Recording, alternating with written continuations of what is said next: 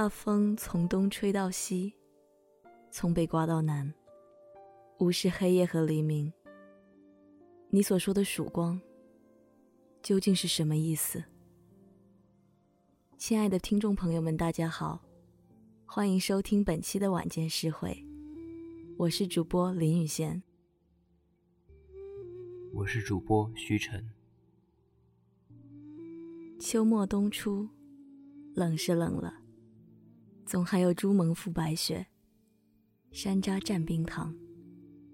每当一颗晶莹的冰糖葫芦被咬破，便有一颗童年囫囵被吞下。可怜千百年来，在无数个长夜沾湿的隆冬，并不是每一个人都有幸细嚼慢咽这一嘴酸甜。今夜，就让我们合着归人的风，一起叩开两间草堂。一间没有冰糖葫芦。另一间也没有冰糖葫芦。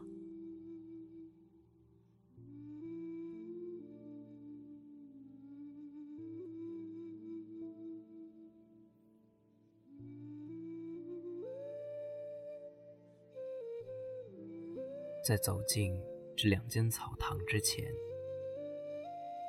我们不妨先一同聆听一个关于冰糖葫芦的传说。相传，南宋绍熙年间，宋光宗赵敦的宠妃皇氏忽然抱恙，茶饭不思，水米不进。御医用尽各种珍奇的药草，都不见疗效。眼看皇室日渐消瘦，宋光宗束手无策，只好张榜招医。一位江湖郎中接榜进宫，说只要将糖球子，也就是山楂与冰糖煎熬，餐前服用五至十枚，半月后即能病愈。皇室按此方服药后，果然如期痊愈。后来，这香脆酸甜的糖球子传入民间，成为了冰糖葫芦。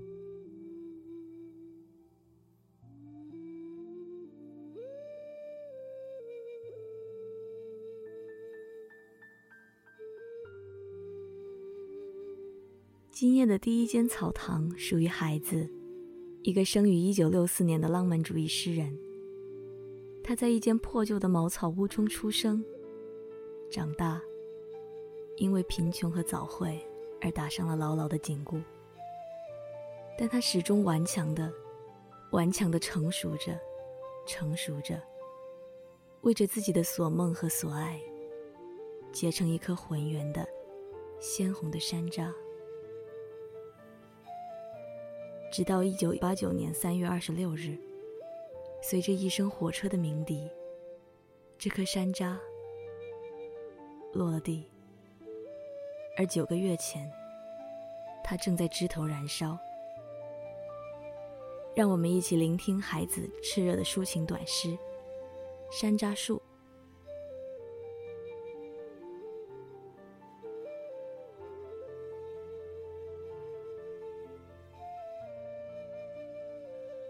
今夜，我不会遇见你。今夜，我遇见了世上的一切，但不会遇见你。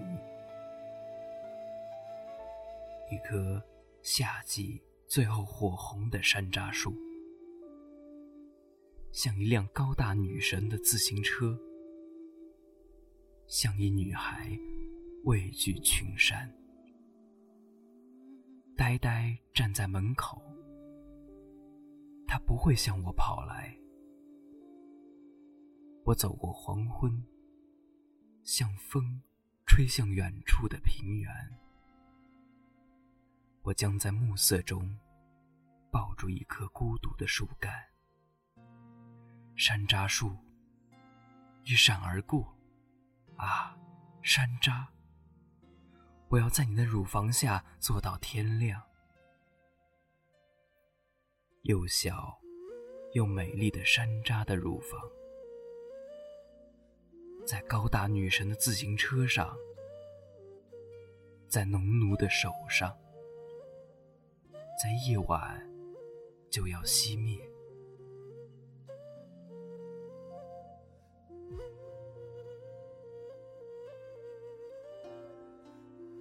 山楂树写于孩子第二次入西藏的旅途中，在旅途中，他见到了一棵火红的山楂树，想起了自己的恋人，离开了自己的恋人。孩子的爱情像山楂一般鲜红而热烈，却也是山楂一般的酸涩。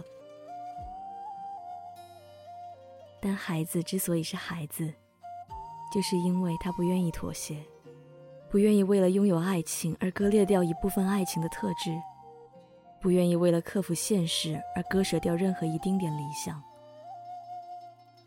之所以说孩子的草堂没有冰糖葫芦，正是因为这个浪漫而理想的诗人，不屑于用冰糖去掩饰生活的酸涩，因为这，大概，就是让梦想的山楂。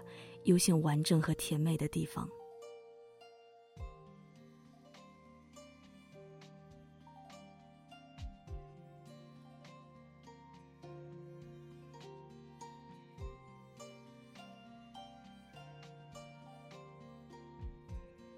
今夜的第二间草堂，属于一个一千两百多年前的唐朝人——杜甫。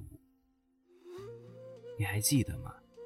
冰糖葫芦的生辰在南宋，彼时冰糖葫芦甚至还没有出生，因此杜甫的草堂里自然没有冰糖葫芦，而只有山楂。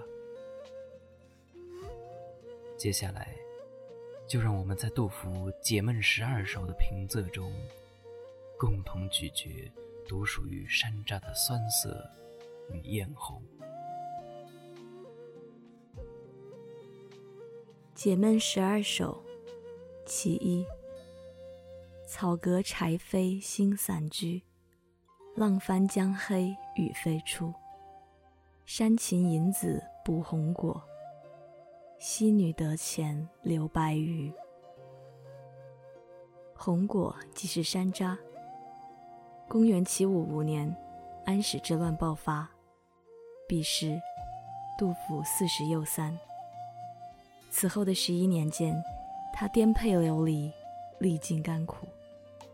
终于，在公元七六六年，步入晚年的杜甫，在夔州都督伯茂林的帮助下，暂居夔州，《解闷十二首》即在此间创作。《解闷十二首》从杜甫当时落脚的夔州起笔，追忆了他前半生所遇到的难以忘怀的人，难以启齿的事。从一个眼神，一个手势，一个温度，一种味道，一幅又一幅的生活横断面，道破了大唐由盛转衰的天机。《解闷十二首·其一》便描绘了杜甫在夔州的生活环境：草屋柴门，临江风浪，山中有大鸟带着小鸟啄食山楂。溪边有美丽的姑娘，把鲜鱼卖与路人。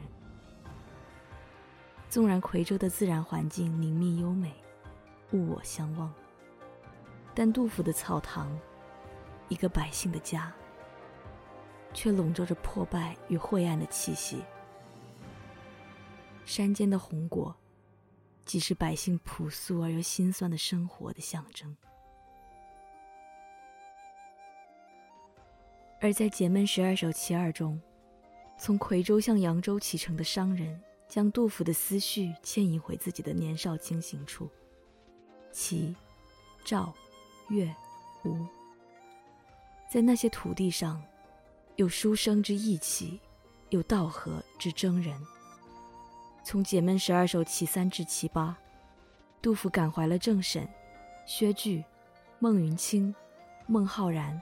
王维等人，把一个又一个人写成了一部又一部史诗。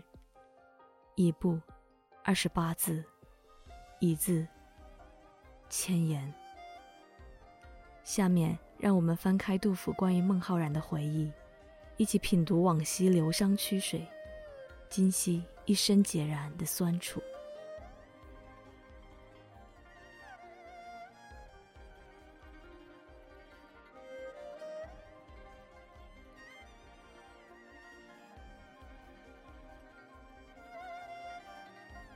其六，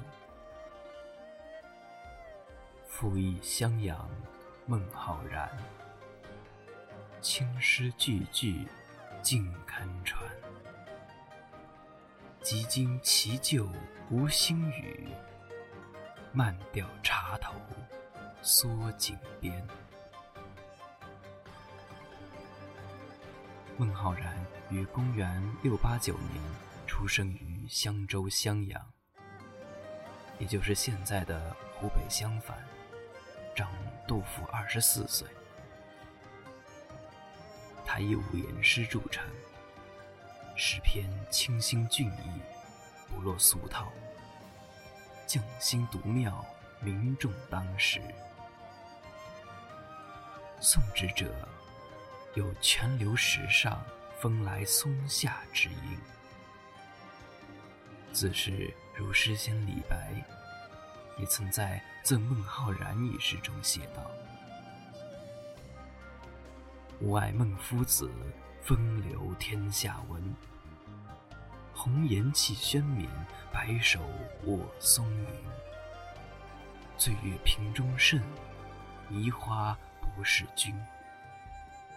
高山安可仰，徒此沂清风。”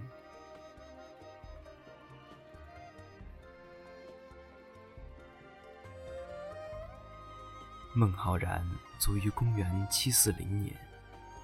距杜甫写作此诗时已过去二十六年。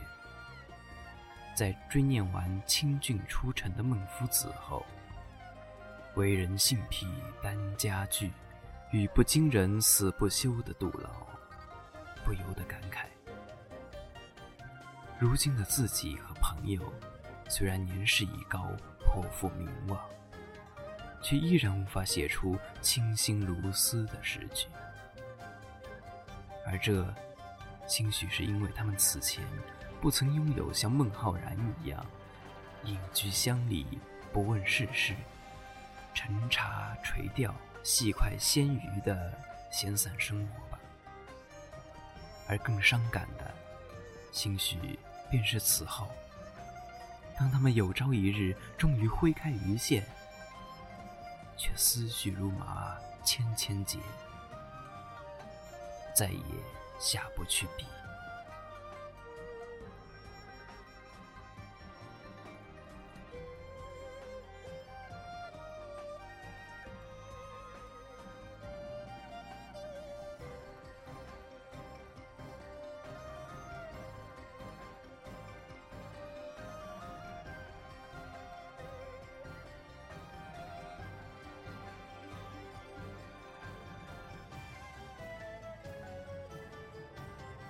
旧，先帝贵妃今寂寞，荔枝还复入长安。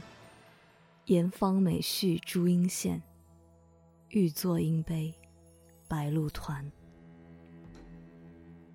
在《解闷十二首其九至其十二》中，杜甫把目光从一个个人身上剥离开去，将整个盛唐尽收眼底。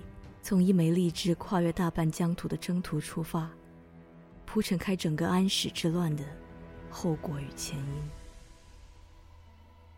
其旧探旧贡之未除。公元七四五年，天宝四载，唐玄宗李隆基册杨玉环为贵妃。唐国史补记载，贵妃生于蜀，好食荔枝，南海所生尤胜蜀者。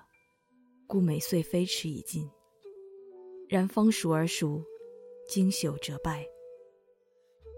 李隆基为博得杨玉环的芳心，下令从南海，也就是岭南一带，进贡荔枝。公元七五六年，杨玉环缢死马嵬坡。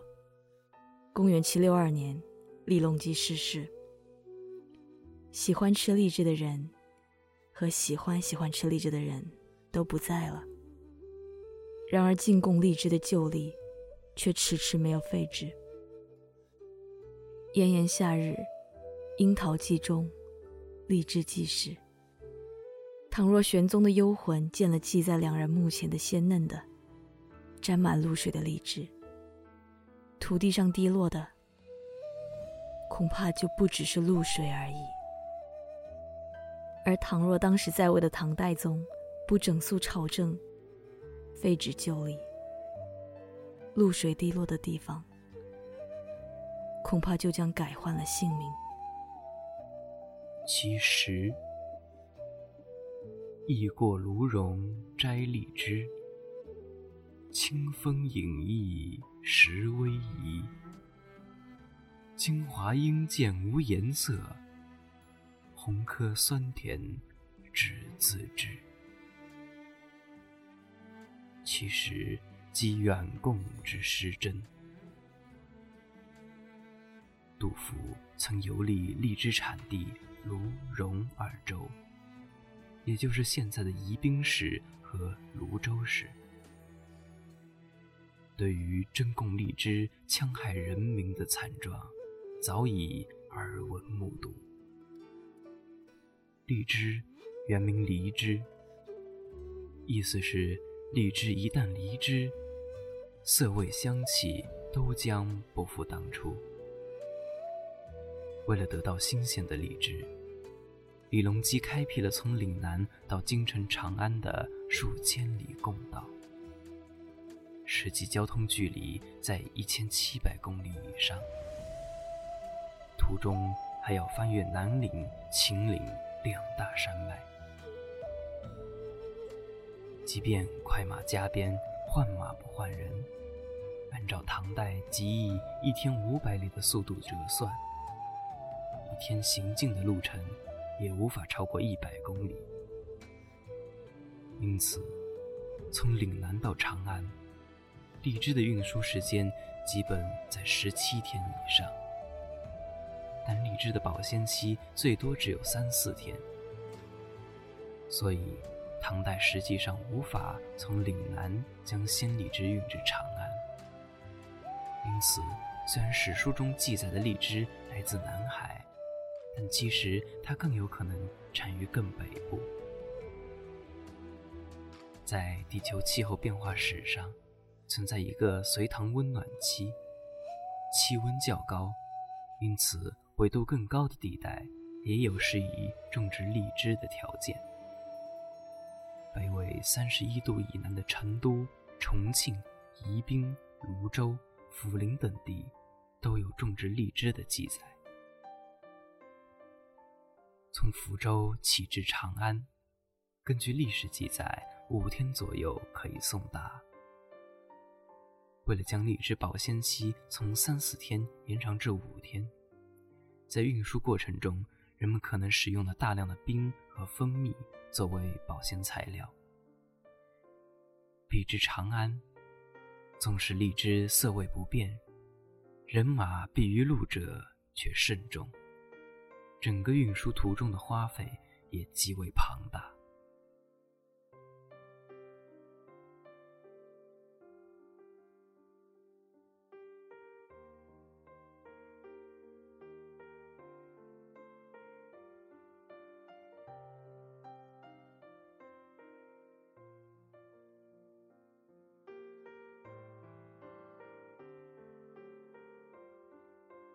翠瓜碧里沉玉皱，赤梨葡萄寒露成。可怜仙不一枝万，此物涓涓长远生。其十一即意味之惑人。荔枝在岭南本是一种口感甜嫩、适宜消暑的普通水果，在长安却因产地僻远而千金难求。可怜宫廷中无数应时瓜果，香甜多汁，却无人问津。可怜进贡地无数百姓，如祖上鱼肉，身不由己。其十二，侧生野岸及江浦，不熟丹宫满玉壶。云鹤布衣带悲死，劳人重马翠眉须。其十二，皆治乱之由。只为翠眉舒展，红颜一笑。唐明皇便倾其所有，将野地江岸之上的荔枝一一搜刮至千里之外的宫廷，以其所好在此，不但多方治之也。然而后宫甚色，则贤者营处。唐明皇愿意殚精竭虑，以保美人口腹之欲，却不能宵衣干食，以护盛唐大好山河。闲事不得重用，寒士不得罗治，只能隐居在云遮雾绕的丘壑里，终老此生，积之而没，不恤民苦，一马从地，命亲丽花。每岁飞驰以尽，以给翠眉之需。一远德而好色，此所以成天宝之乱狱。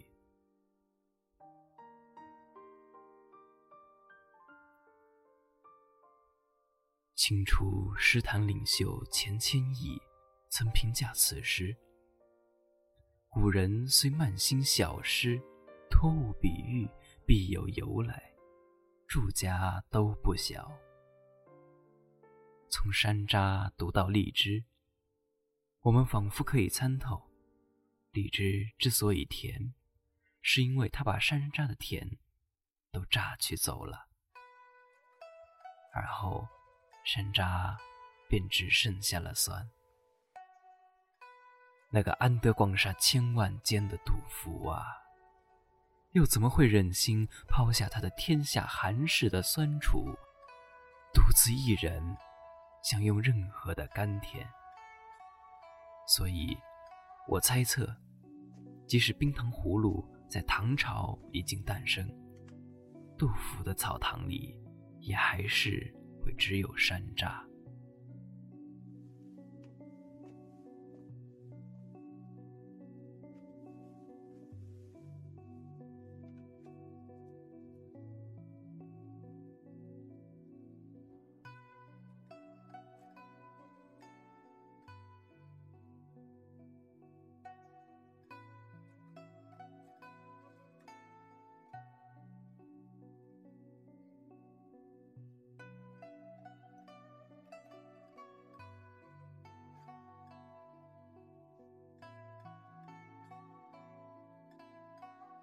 山楂是酸的，人生也是酸的。